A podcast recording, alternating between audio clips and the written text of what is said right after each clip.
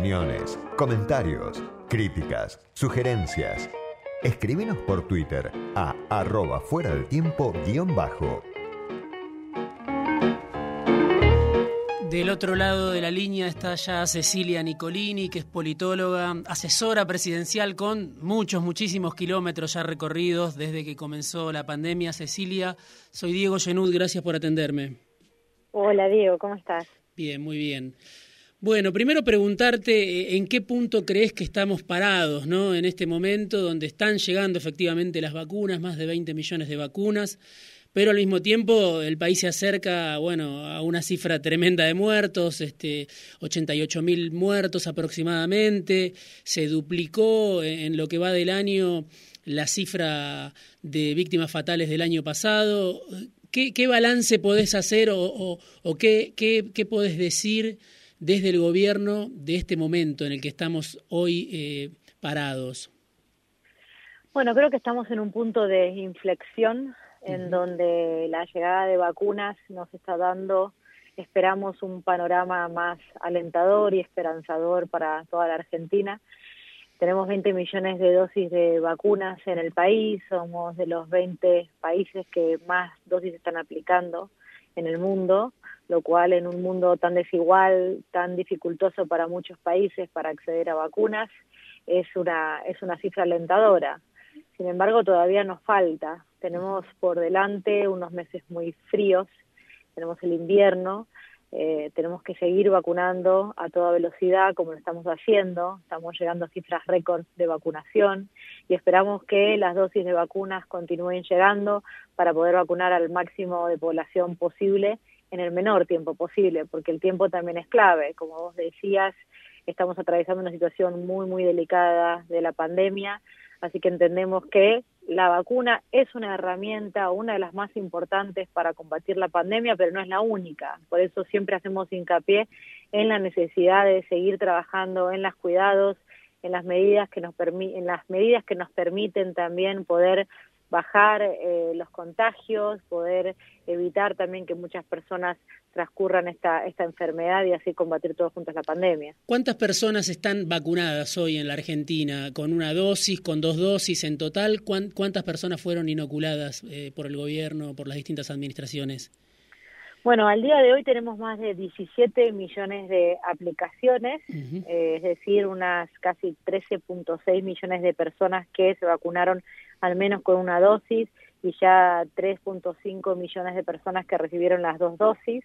Tenemos además varios millones de dosis distribuidas que esperamos sean aplicadas y también en, los próximos días y que se suban al sistema para que queden reflejadas. Muchas veces hay un pequeño delay, pero se trata de la distribución de las vacunas, algo que se hacía a veces en, en, semanas o en meses, ahora se está haciendo en cuestión de horas ¿no? y de días, que es que lleguen las vacunas del exterior, se liberen por la ANMAT, se reempaqueten, se redistribuyan a todas las provincias, lleguen a los vacunatorios y finalmente lleguen a los brazos de esas personas, ¿no? Y luego se suba de al sistema.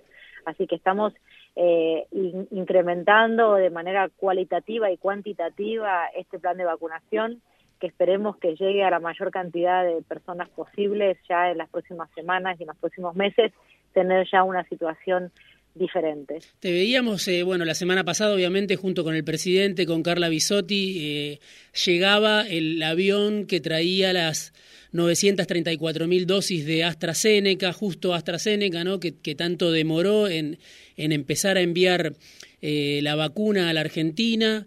Ya llegaron aproximadamente, no sé, creo que cuatro o cinco aviones de AstraZeneca y mi pregunta era, ¿para cuándo se espera el resto de eh, las 22,4 millones de dosis que, había contratado el gobierno, el primer contrato que firmó el gobierno de Alberto Fernández con AstraZeneca? Hasta ahora ya van alrededor de 5 millones de dosis, según tengo entendido. Faltarían unas 17 millones de dosis, ¿no? Sí, en, este punto, Diego, eh, me parece que es importante aclarar un poco también todo el proceso y lo que significa la llegada de estas dosis, ¿no es cierto?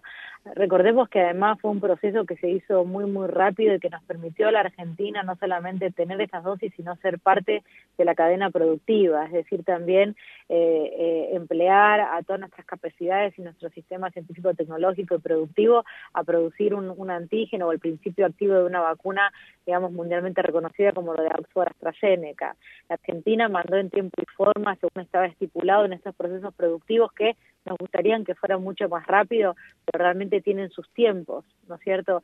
Y desde el inicio se esperaban que estas vacunas comenzaran a llegar entre eh, los meses de marzo y abril, era un estimado aproximado, porque eh, producir una vacuna, un biológico, muchas veces son tiempos de la ciencia y tiempos, digamos, de estas células que van creciendo se van reproduciendo y que a veces no se reflejan en los, en los cronogramas o en los papeles que escribimos, ¿no es cierto?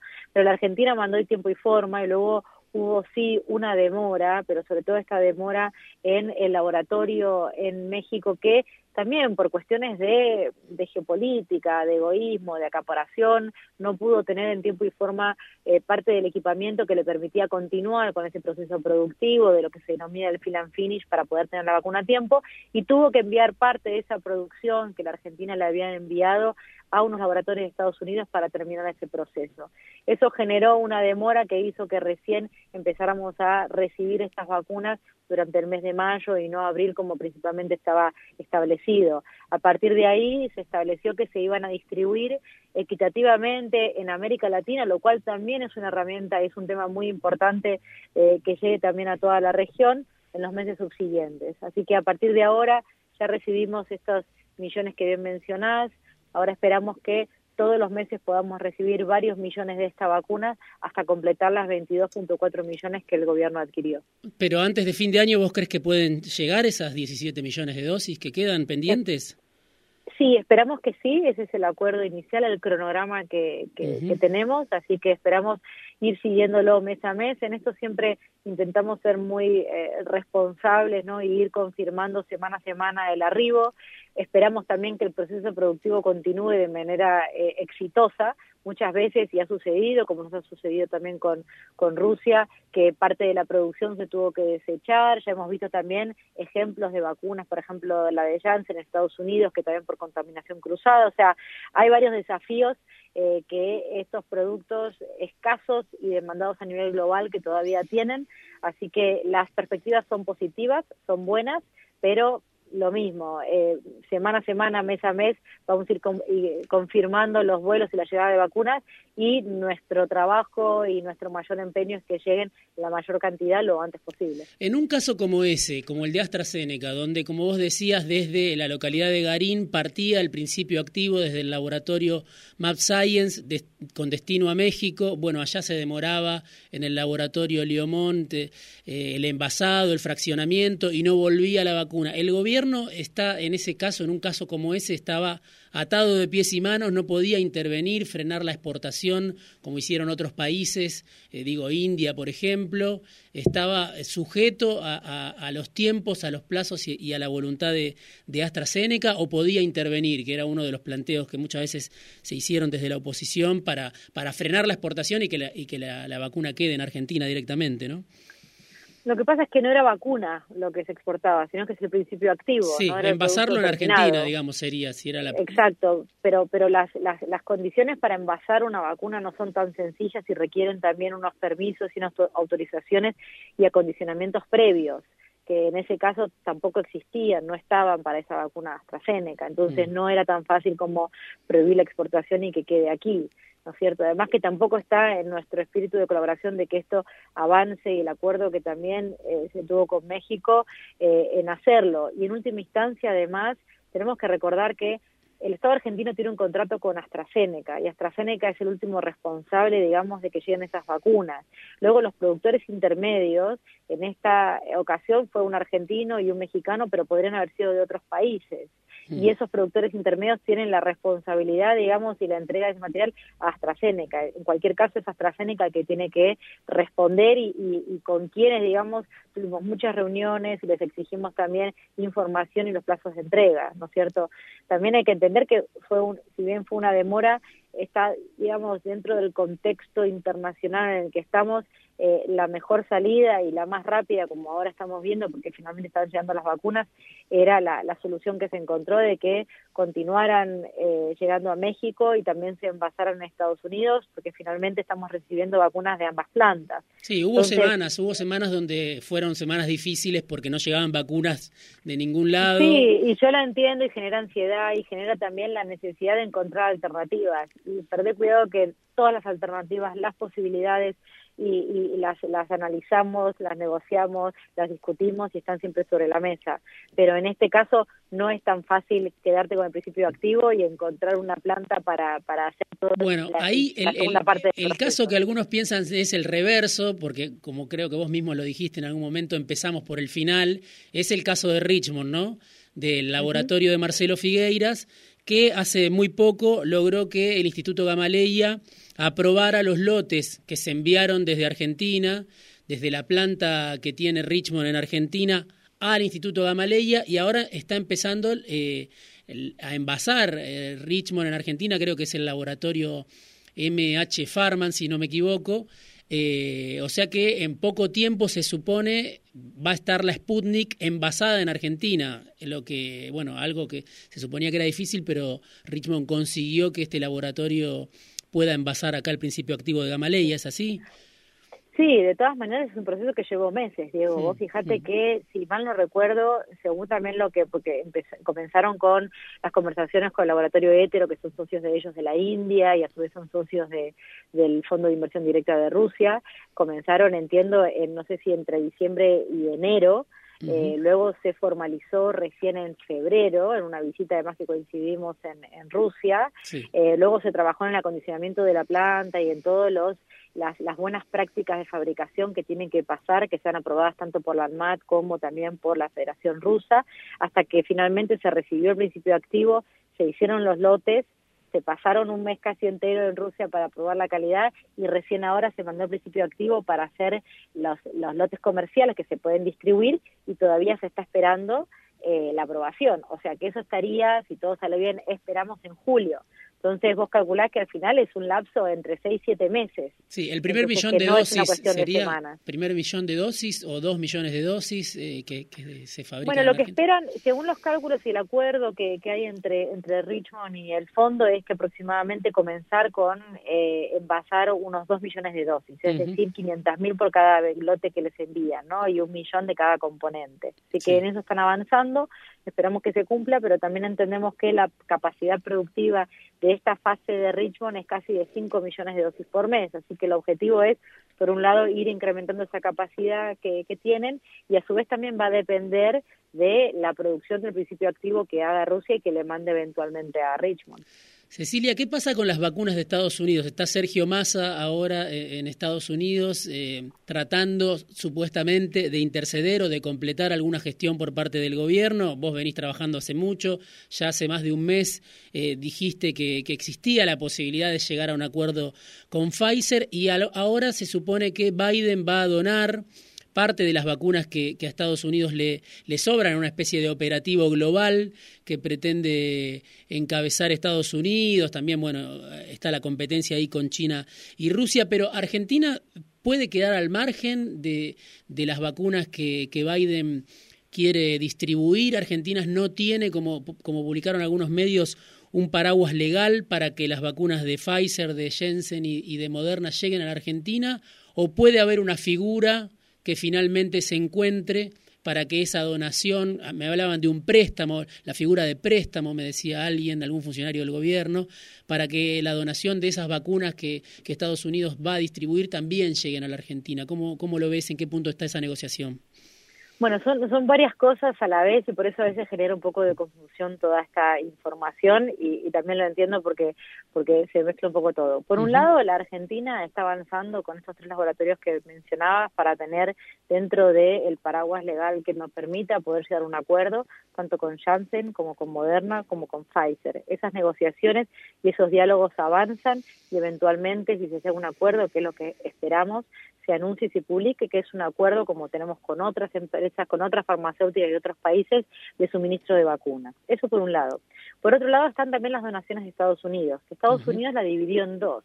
Por un lado anunció Biden que iba a hacer una donación, si no me equivoco, de 500 millones de dosis a través del mecanismo COVAX, pero sobre todo para los países pobres, es decir, para los países de rentas más bajas, y ahí es donde la Argentina no entraría en esa donación porque no es un país de renta baja, sino de renta media. Pero por el otro lado, también, hace un tiempo, Biden anunció que, y entre esos países se encontraba Argentina y varios países de América Latina, tienen un remanente de vacunas, tanto de Pfizer, de Moderna, como de Janssen, como así también de AstraZeneca, que es alrededor de unos 80 millones de dosis que estaría dispuesto a donar. Y en ese marco es en el que estamos trabajando, eh, eh, también trabajando en el marco legal que nos permitiría recibir algunas de estas donaciones y eso también va a llevar todavía algunos días y se trabaja tanto con eh, el gobierno de Estados Unidos como con las propias farmacéuticas para también encontrar el marco legal y poder recibir esas donaciones. Y el tercer tema ahí también están las vacunas de AstraZeneca, que eh, en principio, y se hizo, es lo que hizo Estados Unidos con México y Canadá, que utilizó, digamos, la figura del loan o préstamo, ya que tanto Canadá como, como México tenían contratos con AstraZeneca, entonces Estados Unidos les adelantaba estas vacunas en concepto de préstamo del contrato que ellos ya tenían firmado con la farmacéutica. Porque no se pueden regalar ni revender, me habían dicho las vacunas en, los contratos. En algunos casos, sí, dependiendo de los contratos, entiendo que ahora en la figura de donación Estados Unidos está cambiando también e, esa figura, hay cosas que la situación es dinámica, va cambiando también, de acuerdo a cómo avanza el, ritmo de, de vacunación, pero en cualquier caso sí que uno tiene que tener también el paraguas legal para poder recibir esas vacunas y administrarlas en el país. Cecilia, entre los eh, decenas de miles de kilómetros que, viajaste desde marzo del año pasado, uno de los últimos viajes fue a Cuba con Carla Bisotti, por ahí para ponerse al tanto de lo que tenía que ver con la Soberana 02 y la Abdala, ¿no? los dos proyectos de, vacuna que, que se desarrollan en la isla. Y ahí mi pregunta es, ¿se podría haber intentado en Argentina fabricar íntegramente una vacuna, eso existía como posibilidad. Si se hubiera, este, bueno, obviamente se fue aprendiendo sobre la marcha muchas cosas, pero digo, si, se hubiera intentado, si se hubiera tenido la claridad desde, el minuto cero de, apoyar alguno de los proyectos, es que, por ejemplo, estuvieron reunidos con investigadores de, de la UNSAM CONICET y hay otros proyectos en Argentina. Algunos dicen, no, es imposible fabricar una vacuna íntegramente en la Argentina, Argentina no está preparada. Otros dicen, sí, es posible. Eh, ¿Cuál es tu, tu, tu, tu, visión sobre esto y si se podría haber eh, eh, apostado eh, de entrada a, un proyecto íntegramente nacional?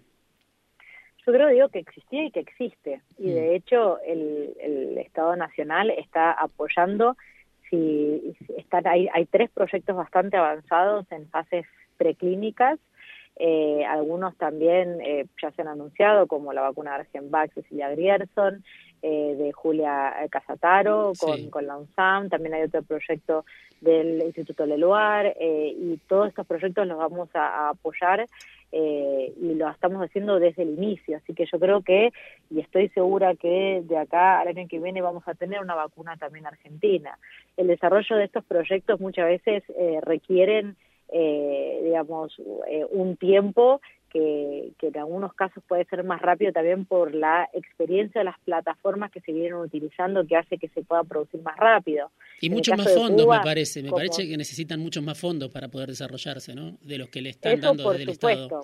Mm. Eso por supuesto, y por eso ese Estado está redoblando la inversión, los está apoyando, se creó también un grupo COVID en donde desde la Agencia de Innovación y Más de Masí y el MINCIT se está apoyando con fondos desde el inicio, eh, pero recordad, Diego, que venimos de cuatro años de desinversión sistemática en el área de ciencia y tecnología, además eh, degradando lo que era un ministerio, tuvo una apuesta del gobierno anterior a una simple secretaría y dejando de lado la inversión en este sector.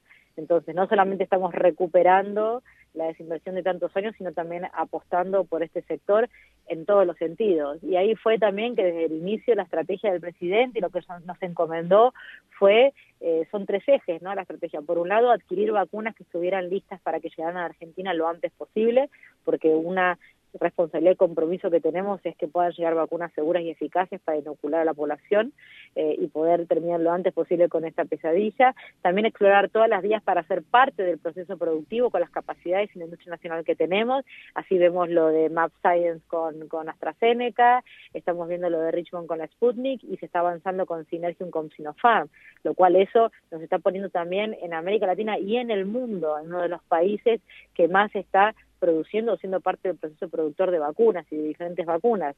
Y en tercer lugar también apostar por los científicos, las científicas y las plataformas que se estén desarrollando el país. Así que si vos me decís si hubiera querido que fuera más rápido, eso obviamente desde ya, pero sí que está el compromiso de este gobierno y también los fondos para que para que eso suceda y sea una realidad. Cecilia, te agradezco muchísimo este rato. En fuera de tiempo sé que estás ocupada, así que te agradezco que te hayas hecho unos minutos para, para charlar con nosotros esta tarde gracias a vos, Diego, por, por, por, esto, por este rato. Cecilia Nicolini, politóloga, asesora presidencial, una de las funcionarias que está directamente involucrada en todo el operativo de vacunación.